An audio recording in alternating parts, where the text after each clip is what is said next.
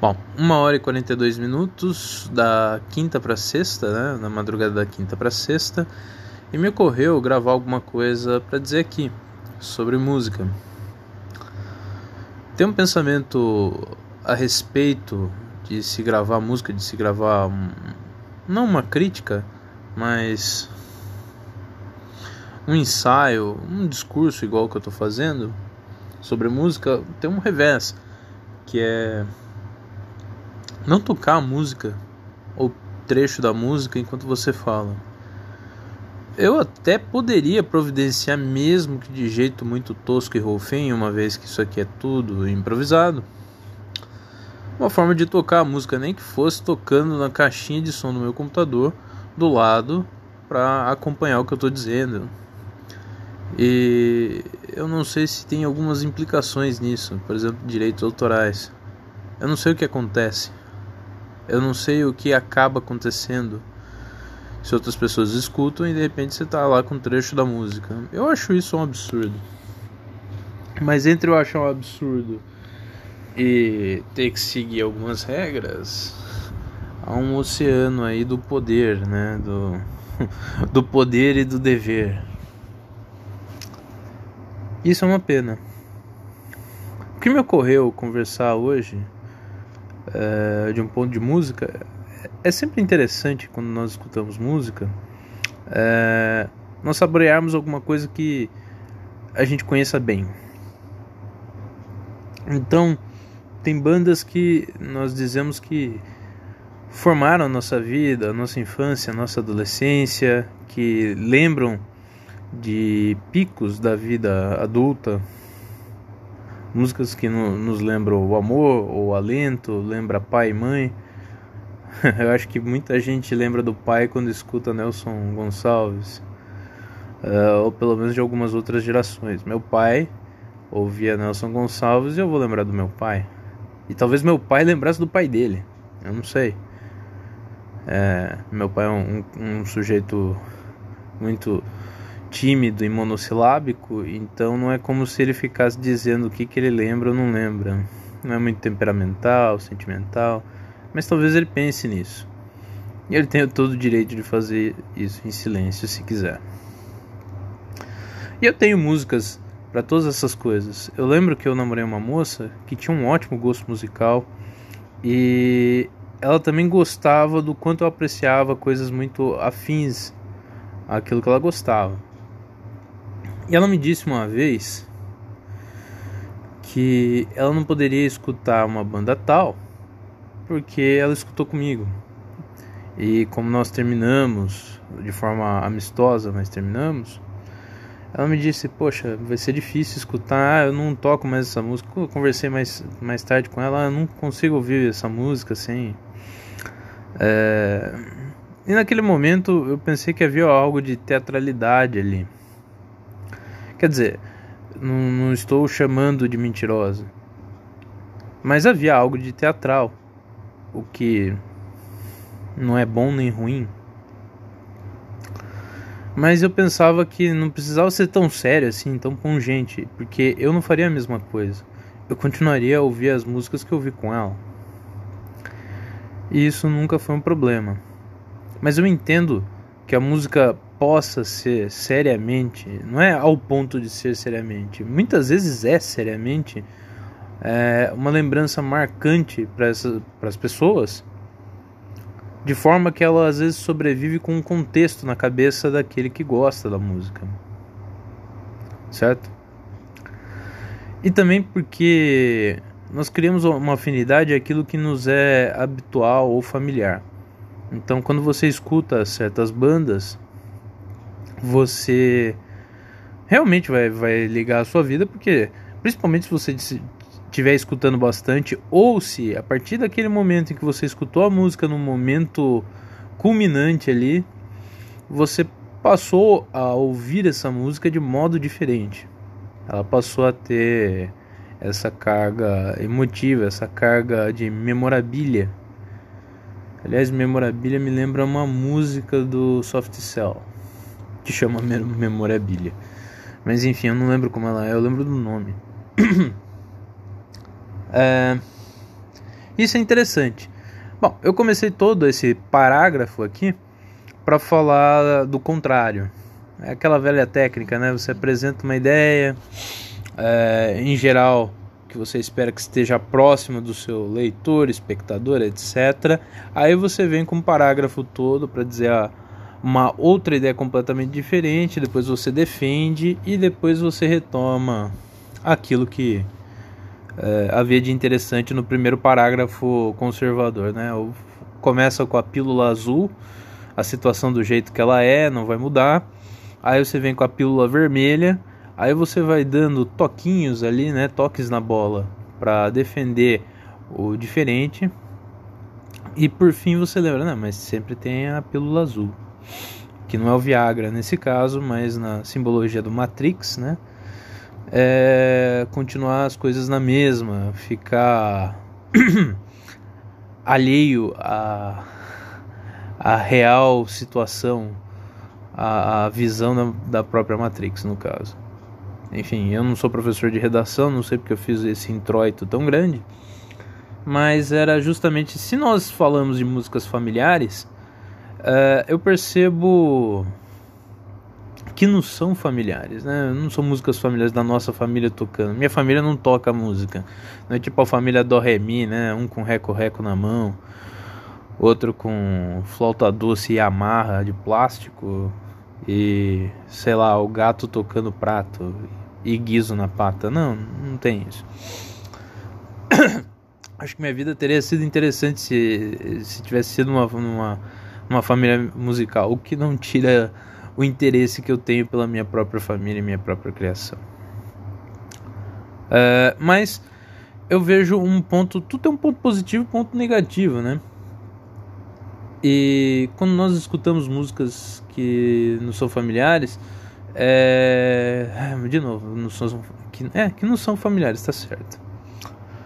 É, corremos o risco de é, saborear o mesmo prato várias vezes e não conhecer o resto do cardápio. E não procurar coisas diferentes e não tentar cozinhar em casa uma coisa diferente, ainda que vai dar bosta quando você segue uma receita e de repente percebe que você colocou dois ovos a mais e trocou o sal pelo açúcar. Coisa que acontece. Mas o experimental é interessante. Eh, primeiro, experimentar. Vamos, vamos falar aos poucos. Experimentar outras músicas é algo interessante na, na, nossa vida. Muitas coisas não vão fazer parte do nosso repertório. Às vezes a gente escuta uma vez na vida e acabou.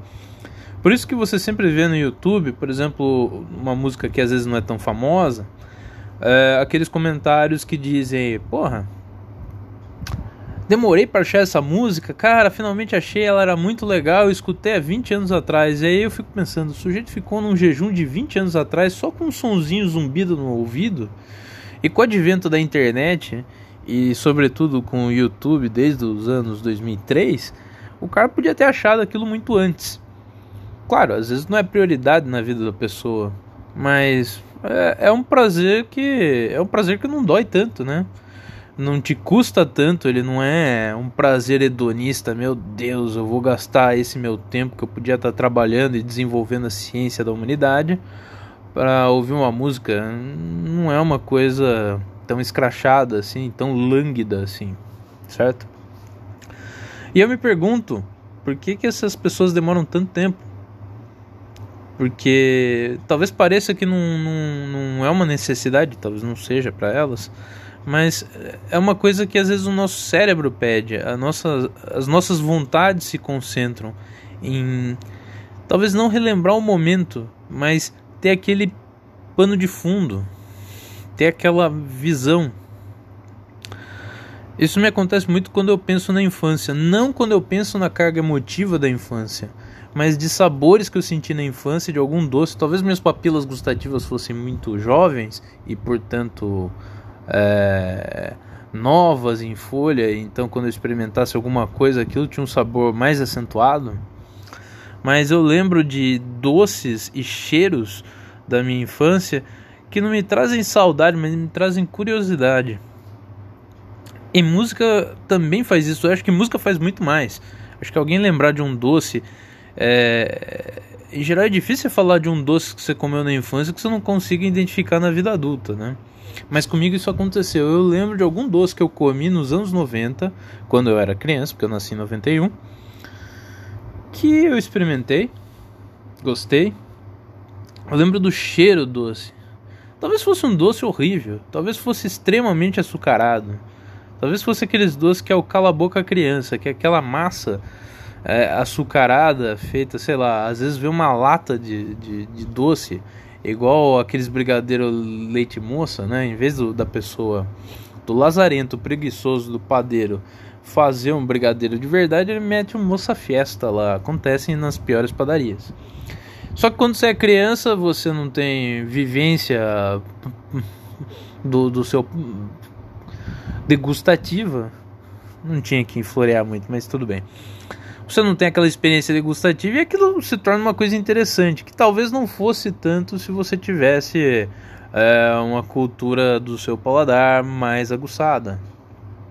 Se você tivesse comido outros doces e percebido que é bom para tosse. Por exemplo, é, na gastronomia francesa, não que eu entenda dessa porra, é, se você fala da confeitaria, patisserie, etc., você vai ver que os doces não são explodindo de açúcar. É, por exemplo, você vai comer um eclair de creme. É, pode até ter chocolate né, sobre a massa, mas não é o chocolate que prepondera. É um gosto sóbrio de creme, muito bem batido, muito bem feito. Que pessoas se matam para aprender. Dizem que a gastronomia e em especial os doces franceses são coisa difícil de se fazer. Não é, não é na aula 2 e 3 que você vai conseguir fazer isso. E eu já tive a oportunidade de experimentar isso. Mas não sendo uma criança francesa, apesar do meu sobrenome ser França, uh, eu não conhecia isso. Mas eu conheci doces provavelmente, assim, fazendo os cálculos do que eu imagino que tenha sido a minha infância, a condição financeira dos meus pais e a situação político, econômica, social do país, eu acho que eu devo ter comido um doce bobo, um doce barato mas o cheiro dele e a textura ainda trazem na memória, ainda iluminam áreas do meu cérebro. Eu tenho certeza. E isso me dá vontade de procurar. Eu lembro de coisas. Enfim, nesse ponto eu não estou falando mais de música, né? Mas aonde eu quero chegar com isso? É... Algumas pessoas ficam tão no, no seu familiar que, mesmo quando tiveram alguma experiência com algo diferente, algo que foi é, um divisor de águas, mesmo que tenha sido um divisorzinho de aguinhas, uma coisa pequena como o doce que eu fiz a referência, é, ela não consegue voltar aquilo lá. E isso significa o quê? Que ela passou todo aquele tempo mais ouvindo as músicas de que mais gosta. Só que quando ela diz essas são as músicas de que eu mais gosto, Acho que ninguém fala corretamente, né? Que a regência do verbo gostar é gostar dele. São as músicas de que mais gosta, é meio pedante. Mas enfim, supondo que as pessoas sejam pedantes e falem o português correto. Estas são as músicas de que mais gosto. E aí você vai perceber, pô, ela escuta um montão disso. Que tem grandes vantagens. Aquilo entrar na sua memória, aquilo fazer parte de você. É aquela história da música de ela continua a tocar mesmo quando ela termina porque ela está no seu cérebro. E se eu posso convidar você a pensar sobre um assunto que, que é instigante, é pensar como é que você toca uma música na sua cabeça. Quer dizer, a gente consegue ver imagens. Eu não sei se algumas pessoas conseguem reproduzir cheiro. Uh, eu acho que eu quase consigo isso com aquele doce que eu, eu, eu mencionei. Mas uh, reproduzir uma música na cabeça é uma coisa que a gente consegue fazer. Principalmente aquelas músicas grude, né? Tipo, é o pau que nasce todo, nunca se endireita, menina que requebra mãe. Pega na cabeça, literalmente pega na sua cabeça esse negócio. E você consegue reproduzir. Eu, por exemplo, na minha fala acabei de reproduzir. Mas eu acho incrível que nós consigamos reproduzir isso no cérebro. Quer dizer, a cadência está ali também. E é lógico que tem isso. Se você pega a história do Mozart, né? Tem um filme que é totalmente ficcional, que é o Amadeus. E no Amadeus, o, o Salieri, quando ele pegava os, o, as composições do Mozart, né, a papelada dele que Mozart escreveu à mão, ele conseguia ouvir a, a, a ópera inteira na cabeça dele e sabia que na verdade quem teve essa capacidade de criar, ele estava reproduzindo na cabeça à medida que ele lia. Porque o Salieri era um compositor. E Mozart não só era um compositor como um gênio, não que Salieri não fosse bom. Né? O filme pressupõe que Salieri era um sujeito menor e invejava Mozart. Parece que na vida real não é bem assim. Mas uh, o Mozart ele criou isso. Ele sabia transpor, quer dizer, aquilo tocava na cabeça dele.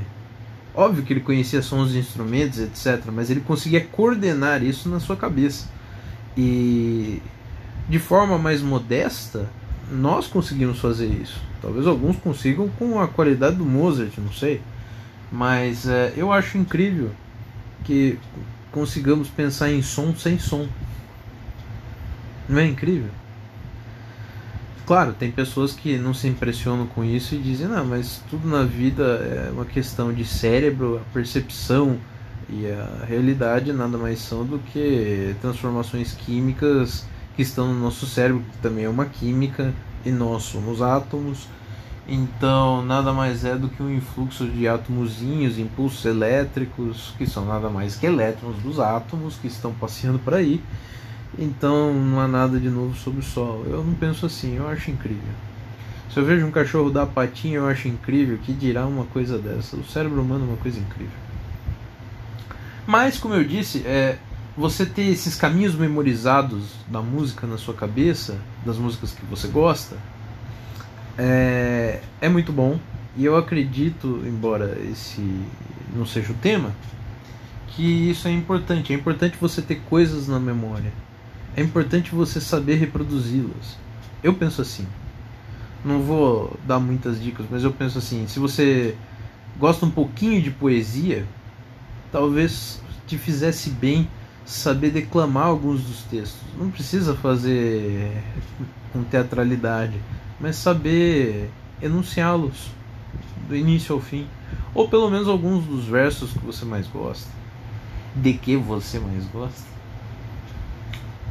Mas isso também tem um lado ruim, que é o seguinte: frequentemente os recortes que nós temos é, são alguns num oceano de recortes que você poderia fazer sobre o assunto que você gosta, em especial música, que bandas infinitas, músicas triplamente infinitas.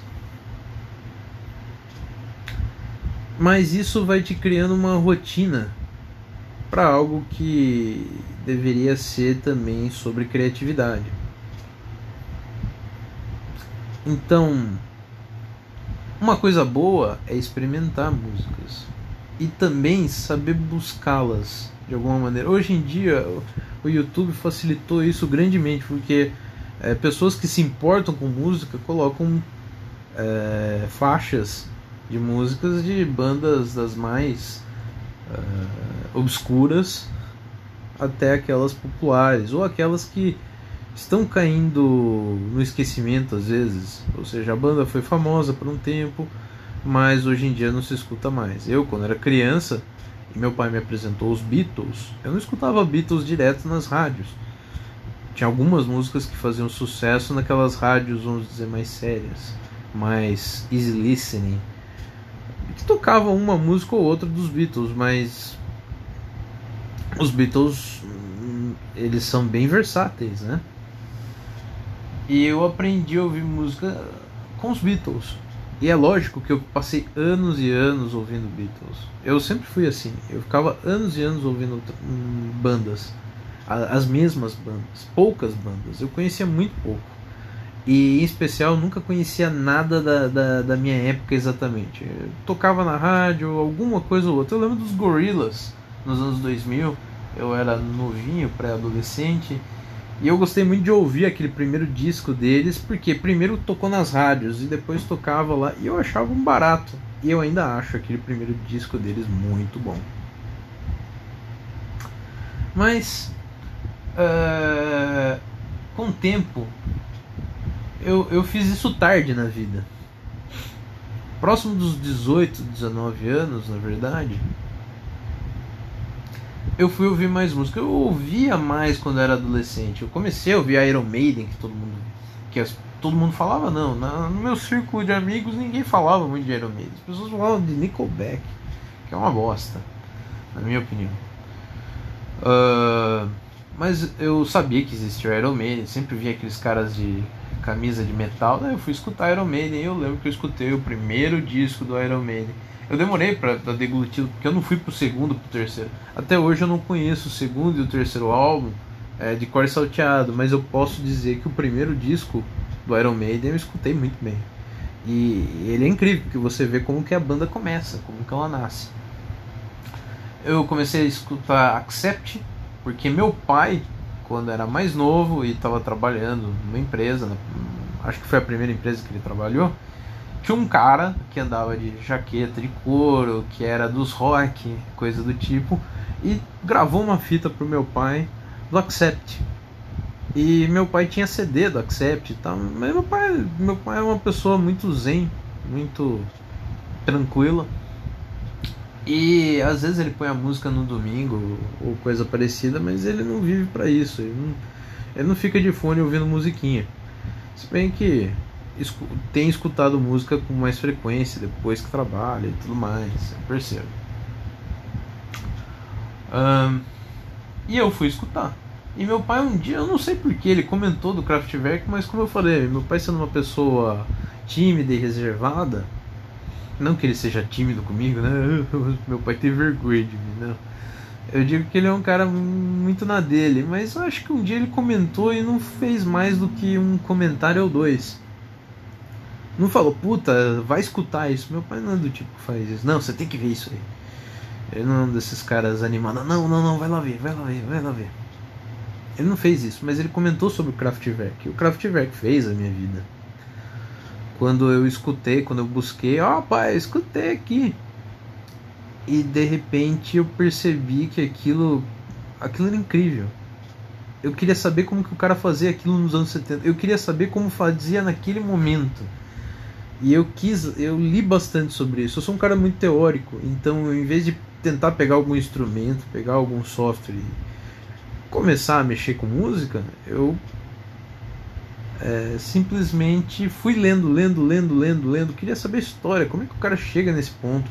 Se eles conheciam música clássica, erudita, e descobri que eles eram músicos, é, tinham uma formação clássica e decidiram fazer música eletrônica. É, aonde eu quero chegar com toda essa história, com 23 minutos de fala? Onde eu quero chegar é que eu penso que começar a experimentar algumas coisas, primeiro, nunca é tarde. Porque você busca um pouco da sua juventude, da sua paciência, da sua vontade, justamente fazendo coisas diferentes. Uh, a rotina tem algo de muito bom nela, que é você se centralizar, encontrar o, o centro dos seus interesses, o centro daquilo que te importa de verdade e se tem problemas, os problemas que são prementes a você. Na sua rotina, se você trabalha, gostando ou não do seu trabalho, você o enfrenta. É, quando você come as coisas de que gosta, você está exercendo um, um, prazer que te alegra e que você sabe, ah, é batata, isso aqui funciona. É batata, é, ao falar de comida. Eu falei, é, é isso aqui, eu gosto de comer, é, dentre tantos outros pratos você se acessa, você conhece um pouco de você. Aquilo fez, faz, passa a fazer parte de você. Há muito tempo que faz parte de você. Mas existem partes de você mesmo que você não conhece. E aí a criatividade ajuda. Mas essa criatividade não vem barata. Não, não vem fácil. Por exemplo, como você forma um rapaz leitor que gosta de ler e tal? Você simplesmente entrega livros na mão dele, é, talvez quando, quando, quando ainda é criança aceita ler coisas mesmo sem interesse, está animado com tudo tal. Criança, pré-adolescente, até o adolescente quando não é tão apático. Mas não é bem assim que funciona. é, às vezes existe um interesse menor. Eu, por exemplo, como leitor, quando criança, eu achava que a leitura era um hábito de pessoas inteligentes. E eu gostava da ideia de ser inteligente ou de me tornar inteligente. Então eu lia. Mas eu não entendia porra nenhuma. Eu li Machado de Assis com 11, 12 anos e não entendi tanto. E eu tinha que ir ao dicionário. Doeu. Só que aquilo valeu a pena, porque tornou mais fácil, mais fluido ler outros livros. Acho que com música é a mesma coisa. E a gente percebe que pessoas que nós amamos, que nós respeitamos, às vezes têm gostos musicais pobres. E isso não é um demérito, é simplesmente uma oportunidade que ela passou. Provavelmente porque o que ela não fez no campo da música, da criatividade, do conhecimento da arte, ela fez em outros departamentos da vida dela que lhe foram mais acessíveis, que ela teve essa desenvoltura. Por exemplo, esse meu pai, que é um cara é, fechado, etc., é ótimo em habilidades manuais, é ótimo para consertar carro, ele desenha formidavelmente bem para uma pessoa que não trabalha com desenho. Então, meu pai tem um, um, uma capacidade artística é, gigantesca que eu não tenho. Mas ele acha incrível eu conseguir falar é, por mais de meia hora sobre um assunto relacionado à música ou à literatura que não foram do interesse dele, mas passam a ser quando eu mastigo na conversa. Eu falo, olha, eu li isso aqui e tal, não sei o que. Ele mesmo quieto, ele, caramba, você perdeu tempo vendo tudo isso? Você, caramba, você gastou tempo com isso aí, você, pô, você se ocupou com isso. E daí ele percebe, ele, eu, eu vejo assim um, um, uma sombra de entusiasmo nele. É, é muito comum isso em pessoas introvertidas existe uma sombra de entusiasmo e eu acredito que isso equivale a um grande entusiasmo, porque na verdade a pessoa não é de se entusiasmar é, audivelmente, manifestamente.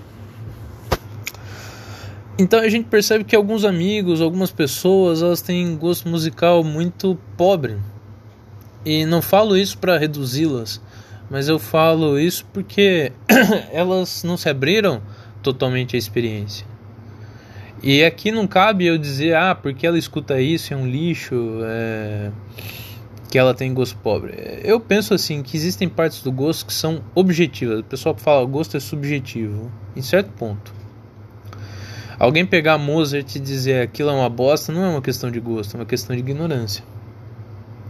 Porque mesmo que aquilo não faça parte do seu cotidiano e que você não queira que faça parte, você não poderia deixar de dizer que aquilo é, é, é arte muito bem feita, muito bem colocada, muito bem é, pontuada, que ela mexe com o seu cérebro. E se você fala, não, é uma bosta mesmo assim, na verdade você não fez o seu serviço. Você não parou para escutar, não sentou, não se não se inteirou daquilo.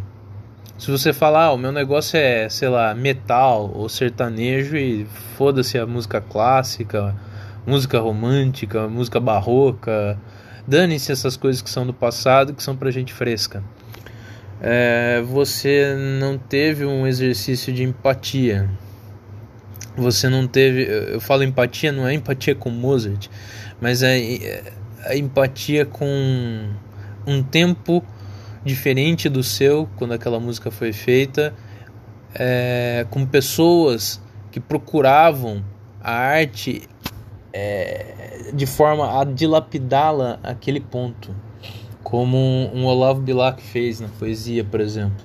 Até hoje eu vejo com muita descrença as pessoas que leem poesia de Olavo Bilac falam, ah, mas ele era um preciosista, um parnasiano, só queria achar a palavra difícil. Eu falo, mas você pegou a resposta de alguém ou você aceitou a primeira coisa que estava sua, na, na sua prateleira exígua do seu cérebro para criticar aquela obra.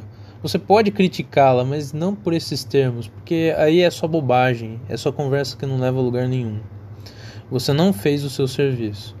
Eu lembro também do José Munir Nasser, que numa aula sobre literatura, em especial sobre os livros de Kafka, aí ele dizia: se você passou batido, o livro ficou totalmente desinteressante e você não percebeu que Kafka estava falando de uma autoridade acima das pessoas, sabe?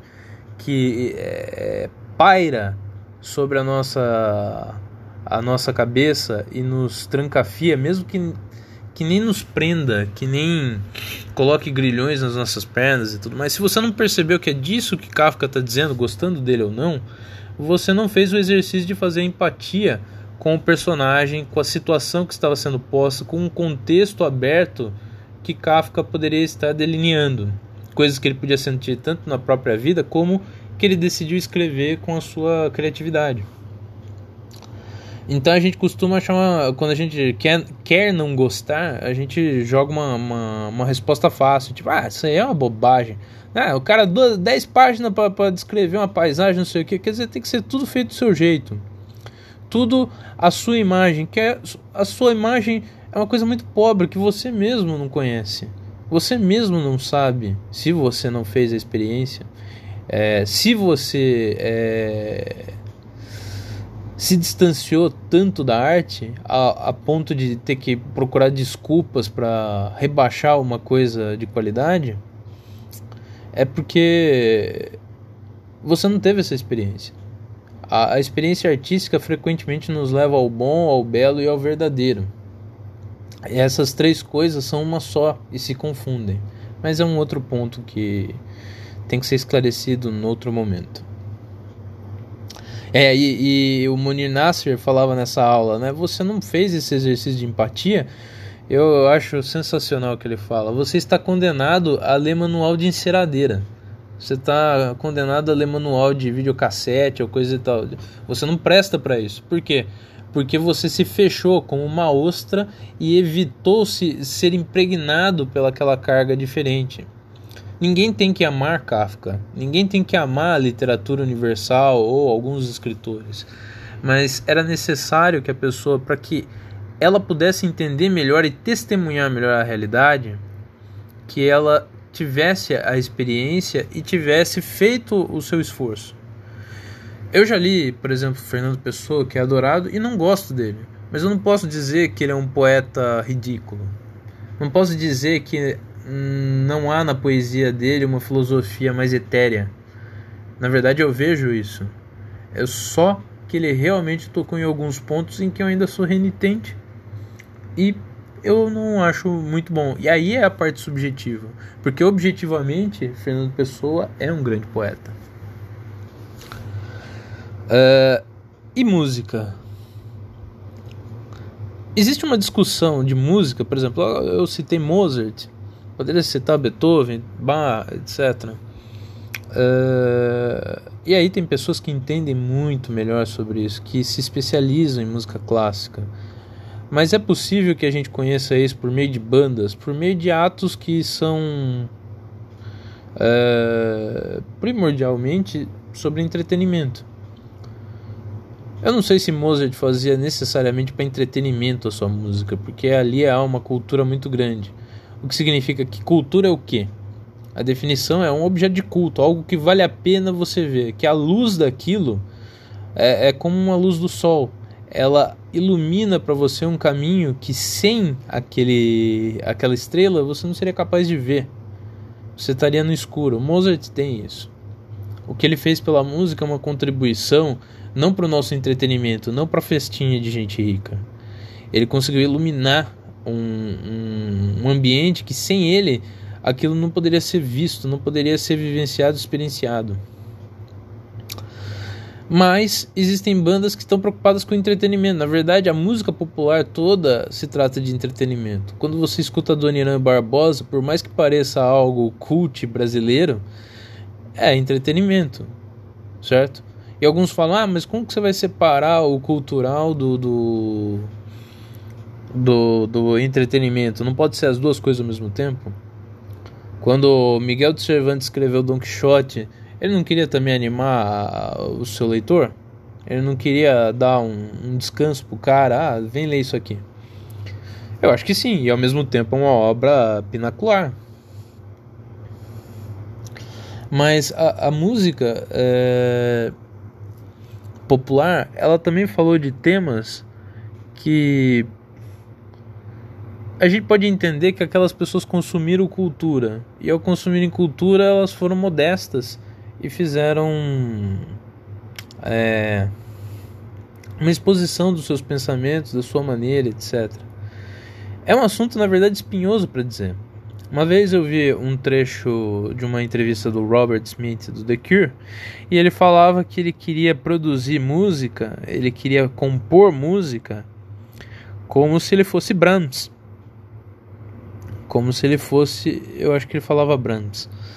É, o que é muito interessante, que você fala, pô, é uma banda de rock, o cara é, usava roupa de gótico, existia toda uma, uma banca, né, da, daquele estilo dele. Ele falava de uma tristeza e ele falava diretamente. Ele não estava fazendo uma poesia etérea em que os significados é, pairam e você precisa coletá-los como se fosse um enigma.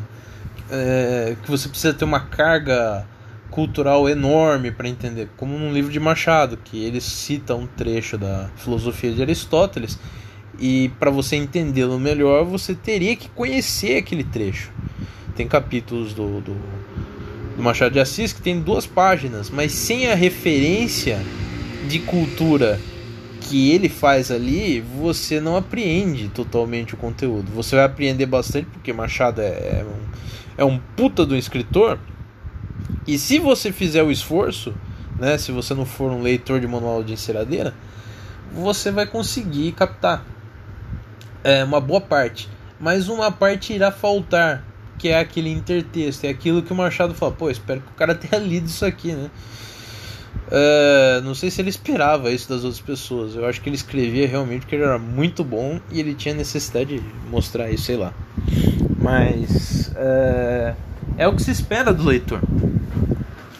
Por isso que uh, aí me arvorando a falar de um assunto que não é deste canal também, mas dane-se, afinal de contas isso aqui é tudo improviso. É um, um dos pontos que eu mais rechaçava nas aulas de redação de colégio era o professor falar no no leitor universal. Ou seja, toda pessoa tem que ter a capacidade de entender o que você escreve ali toda pessoa tem que aprender facilmente. Que para mim é balela. Porque isso é um valor, mas não é um valor absoluto. De forma nenhuma. É verdade que quando você quer passar uma boa ideia para alguém, ou você quer convencer alguém, né? Na, na, retórica, quando você quer convencer, a dialética, quando você quer fazer um contraponto entre duas coisas, você frequentemente é, prefere esmiuçar a ideia e tentar ser objetivo. Por que ser objetivo? Porque se você for objetivo, você é mais sucinto e você gasta menos a orelha da pessoa quando você estiver discursando. Isso é importante. Se você vai explicar uma ideia para alguém que já está de saco cheio e você precisa que aquela pessoa entenda a sua ideia, é melhor que você seja mais claro, que você não use de linguagem poética que você não use uma linguagem enigmática e que você seja mais objetivo. Mas isto é um dos valores para se escrever bem. Não, não, não todos são assim. É, por exemplo, compreensível que numa redação você não espere que o leitor entre é, saia como entrou com a, o mesmo nível de com a mesma capacidade. Ah, mas você tem que facilitar o texto para que ele entenda o assunto. É, mas às vezes você também pode ensiná-lo ali. Ou seja, ele sobe degraus. Aliás, quando você tem uma experiência de leitura é, onde você está apreendendo cultura, o que você vai fazer em geral é subir degraus e não é fácil. Como eu falei, quando você está lendo Machado e vê que ele fala de uma referência que você não conhece, uma coisa que você pode fazer é pesquisar. Ninguém fala para você fazer o curso de história inteiro ou de ciências sociais completo para entendê-lo. Mas você pode ler a referência e, em geral, o quanto mais você se interessa pelo assunto, mais você vai relembrar. Pô, Machado falou isso. Pô, aqui ó, o cara citou Eneida. Quem mais citou Eneida? Ah, o escritor XYZ. Pô, Henry Miller citou tal coisa. E aí você vai criando uma teia, né? Uma teia de interesses, de assuntos que passam a, a ser cada vez mais do seu domínio. A nossa preocupação, às vezes, quando a gente aprende coisas novas é: bom, se eu não vou me especializar nessa coisa, por que diabos eu vou guardar isso aqui, essa curiosidade de verso de caixa de sucrilhos na cabeça? E não é bem assim. Você não precisa ser especialista em tudo. Na verdade, é bom que você tenha uma visão panorâmica de muitas coisas e tenha uma espécie de é, núcleo bem definido que é dali onde você tira a sua força de vontade, é ali que você tira o seu interesse, etc. Então, se você gosta muito de futebol, talvez a música te faça lembrar momentos espetaculares do esporte. Por exemplo, o Moacir Franco fez música sobre o Palmeiras, porque ele amava o Palmeiras, ele ama o Palmeiras. Acredito que ele esteja vivo ainda. E talvez as coisas que o interessem bastante tenham relação com o futebol, tenham a ver com. Talvez nem com futebol, com algo mais elementar ainda, como por exemplo a emoção da conquista. Se vê muito isso no esporte. Talvez aquele seja o centro da onde emana a energia da, daquela pessoa. Então ela põe aquilo no centro. Ah, por que você está dizendo tudo isso? Porque é provável que quando você pensa assim, ah, vou escutar um monte de coisa, então todo dia vou escutar uma coisa diferente. Todo dia. Nunca vou conseguir repetir uma única música, porque na verdade eu vou começar a aprender um monte de coisa. Uh, nós temos um núcleo e esse núcleo ele seleciona bem as coisas. A gente aprende na escola que a gente tem que gravar algumas coisas na cabeça porque tem uma prova ou porque aquilo será financeiramente recompensador algum dia. Então, você aprende, entre aspas, algo que às vezes não é do seu interesse e não passa a ser do seu interesse. Tem muitas coisas que são assim. Por exemplo, quando eu vejo alguns tópicos de geografia da escola, eu vejo que eu não tinha interesse no início, nem no meio, nem no fim. Mas você às vezes guarda aquilo que você vai fazer, sei lá, concurso, passar no vestibular. Você precisa impressionar alguém que leu Milton Santos, principalmente uma companhia do sexo oposto. São todos motivos tacanhos e comizinhos para você guardar uma coisa que você diz: "Ah, eu aprendi". Não, você não aprendeu. Aquilo não faz parte de você. E você vai esquecer na primeira oportunidade. Os primeiros dois, três meses que você ficar longe daquela matéria, a não ser que você tenha uma memória prodigiosa, aquilo vai ser esquecido. E mesmo que você tenha uma memória prodigiosa, não conseguir articular mais do que as palavras que foram ditas, significa assim, você não tem flexibilidade no conhecimento. Significa que você não sabe é, colocá-lo nas situações. Porque a vida não é um fill in the blanks, né? Complete os espaços com a palavra apropriada. Às vezes você precisa articular o que está por trás daquelas palavras. E a escola tem esse problema ela é mais solução do que problema, lógico, mas ela tem o problema de te mostrar coisas que você, entre aspas, aprende, mas você não aprende de verdade. Porque na verdade aquilo não fez parte de você, não, não, você não chancelou aquilo como, pô, legal, eu quero aprender isso. E como você chancela um conhecimento? Com o seu interesse. Aquilo que é interessante, a mente já vai selecionar em seu favor. Por isso que eu falo, tem um núcleo duro daquilo que é você mesmo, que puxa os outros assuntos, é extremamente importante.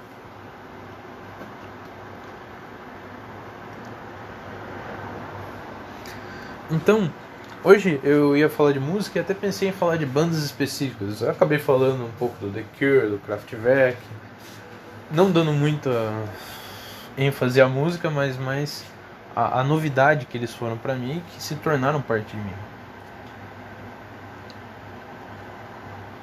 Eu quis escutar de tudo. Por exemplo, muito da arte, quando eu estava falando de Mozart, eu falo bom, o belo e o verdadeiro. Mas quando você vê um filme de terror, você não quer exatamente o bom, o belo e o verdadeiro. Você quer algo que de alguma forma faz parte da, da realidade, ainda que numa caricatura, num filme de monstro, coisa parecida, mas que tenha um efeito brusco em você, o efeito do medo, o efeito da, da Ansiedade. Algo que o cara encapsulou ali em 120 minutos de filme um horror que você aplaude. Porque você fala, caramba, realmente isso dá medo. E isso é muito bem contado. E ainda que talvez essa história seja completamente inverossímil, é, para ele articular alguma história interessante, de alguma forma, algo dela tem que soar verdadeira. Então você pode falar de monstros do planeta Zork. Mas se os monstros estão atacando os, seres humanos, estão explodindo a Terra e fazem isso de maneira absurda e corroem as pessoas por dentro e igual o filme do Alien lá, o Alien nasce dentro da pessoa e explode a barriga dela e etc. Isso tudo talvez seja completamente inverossímil com a sua realidade, mas a ideia de ser colonizado por um ser estranho, o medo do desconhecido e a ideia de que há uma outra inteligência que pode às vezes até ser superior à, inteligência humana e que nos conquista ao mesmo tempo com a bestialidade dos animais. Os animais frequentemente são inferiores a, a nós. Nós entendemos que os animais são inferiores, eles não têm o raciocínio humano. Uma criatura que segue essas duas coisas, quando a gente está falando dessas duas coisas, que é, é a submissão a uma inteligência superior e a bestialidade e o instinto de um animal que é pode ser até superior intelectualmente, como você vê nesses filmes de, de ETs. Quando você fala dessas duas coisas, você está de fato falando de algo que faz parte da realidade. Então, o monstro é uma desculpa para você falar de uma coisa que tem verossimilhança. Quando você lê Dr. Jekyll e Mr. Hyde, né, o médico e o monstro, uh, o médico que era um monstro, né, tomava uma poção lá e ficava e virava uma outra pessoa, mudava a fisionomia, mudava até a altura e se tornava uma pessoa com sentimentos rancorosos, era estúpida, desagradável e praticava delitos nos bairros afastados e pobres, se eu não me engano era de Londres, enquanto que o, o, o Dr. Jekyll, ou seja, o médico, antes da transformação era um sujeito educado, um,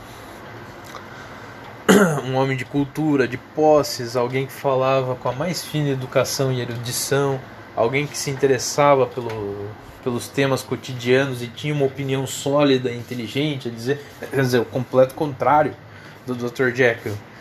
Nós estamos falando de temperamento, nós estamos falando da psique humana, nós estamos falando de loucura, e isso tudo é absolutamente verossímil. Ainda que a, ela, essa história surge toda por um vínculo que é muito tênue, que é a poção. A poção inexistente, a gente nunca conheceu uma poção desse jeito, embora algumas pessoas possam dizer que uma droga possa fazer isso com o ser humano.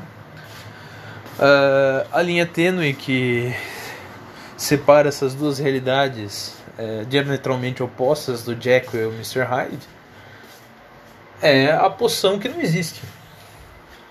Que a gente não conhece. Nós não conhecemos Jekyll e Hyde, mas nós vemos coisas semelhantes. Se você tivesse um parente que fosse um usuário de drogas, se você tivesse um parente seu que passou que enlouqueceu de repente, você poderia fazer muito bem essa comparação. Pô, o que ele era antes e como ele ficou depois que usou tal coisa, ou depois de, de tal marco na vida dele, é como o Dr. Jekyll e Mr. Hyde. Então, como eu falo, a, a, por que eu falei tudo isso? Porque eu tava falando de terror. E aí a gente fala, pô, Mozart e tudo mais. E aquela conversa de música sendo entretenimento é, versus ela sendo cultura, e às vezes ela pode ser os dois ao mesmo tempo, te faz pensar o seguinte: eu, eu pensava assim, quando eu tinha curiosidade para procurar música. Existem músicas de terror, não a música de Halloween, não thriller do Michael Jackson, mas existe alguma música que me faria ter medo? Bom, eu tive algumas. Eu ouvi Revolution 9 dos Beatles, que era uma colagem de sons do álbum branco. O álbum branco é de 1967. Se não é 67 é 69, eu costumo confundir. E Revolution 9 começa com um cara testando o som, né? Number 9, number 9, number 9, falando o número 9. E depois tem toda uma história ligada a ela. Existem aquelas histórias de fãs de que o Paul está morto e que a banda estava tentando avisar com mensagens subliminares através das músicas. Existia aquela história do Charles Manson que seguia as dicas das músicas dos Beatles para é, ter epifanias. Ele falava o seguinte: ah, os, os Beatles cantaram uma música chamada Pigs, onde os porcos gordinhos parecem burgueses ou capitalistas, então significa que e, e, também tem uma coisa bizarra nessa música aqui, né? Ele fala In the stars there are lots of piggies living piggy lives. You can see them out for dinner with their piggy wives, clutching forks at night to eat the bacon. O que em resumo é mais ou menos assim: você vê esses porquinhos vivendo as suas vidas e eles vão jantar, né? Os porquinhos com as suas porquinhas que são suas esposas. E aí eles esfregam o garfo na faca para comer o bacon. Um, um, porco comendo bacon não, não é uma imagem muito agradável. E o Charles Manson deduzia desses versos a necessidade de uma carnificina para uma purificação que só existia na cabeça dele e das pessoas que se devotaram à loucura dele. Então, quando eu vi Revolution 9, eu vi aquele absurdo, justamente absurdo eu pensava, será que existem músicas que dão medo? Eu sempre fui um cara cagão e medroso. Eu tinha medo de qualquer filme de terror quando eu era criança. Eu tinha medo de videogame. Eu tinha medo de qualquer bobagem. Eu tinha. E eu tinha uma, uma, uma, uma mente muito fértil que me fazia ver coisas desconhecidas, até em desenho animado, até, sei lá, eu via um Cacete Planeta onde o o Hélio de la Penha tava fantasiado de alguma coisa tão bizarra que me dava pesadelo.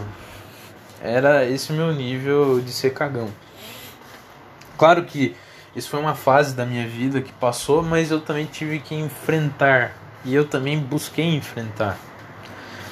Como eu, eu tenho uma, uma curiosidade grande, então eu fui pesquisando coisas que me dariam medo e fui ver se eu conseguia desconstruí-las na minha mente, perceber que não havia motivo. e que e mesmo assim algumas dessas coisas da infância ainda ficam. E aí eu pensei, pô, e eu gosto de música. E aí eu tô nessa vibe de achar as coisas que me assustam, as coisas que me trazem sentimentos e não só sentimentos de alegria e conforto, mas sentimentos diversos né? Ficar pilhado. O que você escuta quando tá com raiva? O que é que você escuta uh, quando você tá numa tristeza miserável? Não uma tristeza de amor, né? Ouvir música de dor de cotovelo, como, como a do Lupicínio Rodrigues. Mas você escutar uma tristeza diferente, uma tristeza existencial. O que, que você escutaria? O que você escutaria se você quisesse ficar totalmente zen? Você vai escutar a primeira música New Age que passar na sua frente, a primeira N que tiver na sua frente. Eu tentei pesquisar um pouco essas coisas à medida do que eu podia. E eu tive é, resultados reveladores. Quando eu fui buscar músicas bizarras que mostravam o lado podre do mundo, eu percebi que no gênero industrial se fala muito disso. O gênero industrial ele é um, um movimento satírico e um movimento mais artístico do que um mero entretenimento musical. Não estou dizendo que ele é bom ou ele é grande. Ele lembra um pouco na literatura ao dadaísmo. E o dadaísmo é aleatório, ele às vezes ele é vagabundo. O dadaísmo tem aquela história lá, ah, vamos fazer um poema? Então corta umas palavras, coloca num saco e vai tirando. E à medida que as palavras forem saindo, você vai escrevendo essas palavras e você tem um poema dadaísta. Meio preguiçoso, né? Mas o que, que o cara estava querendo fazer? Por que, que aquilo tinha algum contexto? Tem alguma justificativa, por pior que seja?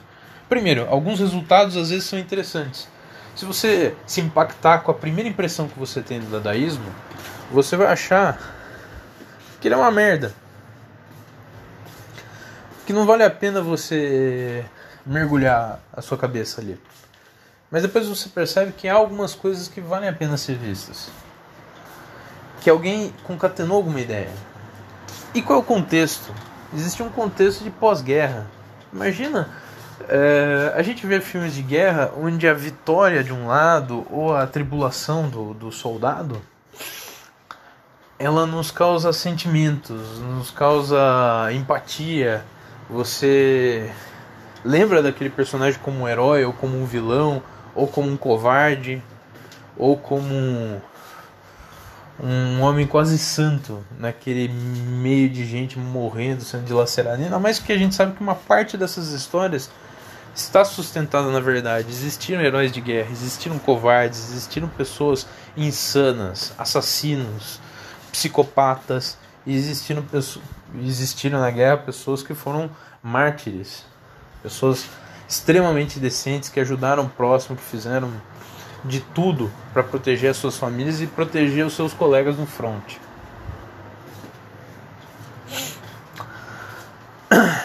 Mas quando você pensa no contexto da guerra, que mundo sobrava numa cidade completamente destruída? A gente, principalmente nós brasileiros, nós costumamos ter a Europa é, taken for granted. A gente tem ela como dada de bandeja. A Europa é sempre um lugar que parece ser melhor, mais rico e mais erudito e mais educado. Quando na verdade, em diversos momentos a Europa passou por diversos celeumas. Para virem imigrantes da Europa para outras partes do mundo, sempre existiu pobreza, sempre existiu uma situação que era intolerável e insustentável lá. Não só por conta de clima, você tinha guerra, você tinha doenças, você tinha condições de trabalho absurdas, ditaduras, e você teve guerras por conta de movimentos totalitários. E nesses movimentos totalitários, aquilo não acabava só com o seu país e fazia o pão custar milhões e milhões de marcos alemães. Aquilo sugava sua alma. Aquele ambiente passava a pobreza física é, para sua cabeça, para sua alma. E aí você pensa que movimentos poderiam surgir disso. As pessoas às vezes recorrem a diversos subterfúgios para lidar com uma situação de pressão, como por exemplo o sarcasmo puro, a catarse, uh, algo que é tão triste, tão triste que se torna cômico. Por exemplo, muitos escritos de Kafka são relacionados curiosamente ao Holocausto, ainda que Kafka tenha morrido é, muitos anos antes do Holocausto. Ele não viveu a Segunda Guerra.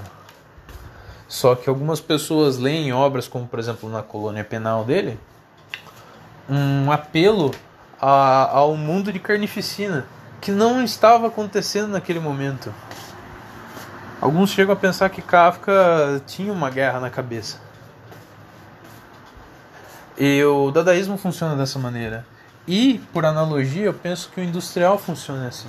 Quem quer que queira conhecer mais sobre industrial, é, sempre faz bem quando conhece as suas bases. E no industrial, uma banda que é basilar, para ser entendida, o horror, o tipo de absurdo, o tipo de arte canhestra, é o Trubin Bristol uma banda britânica, lá por meio dos anos 70, em especial em 70, 77, 76.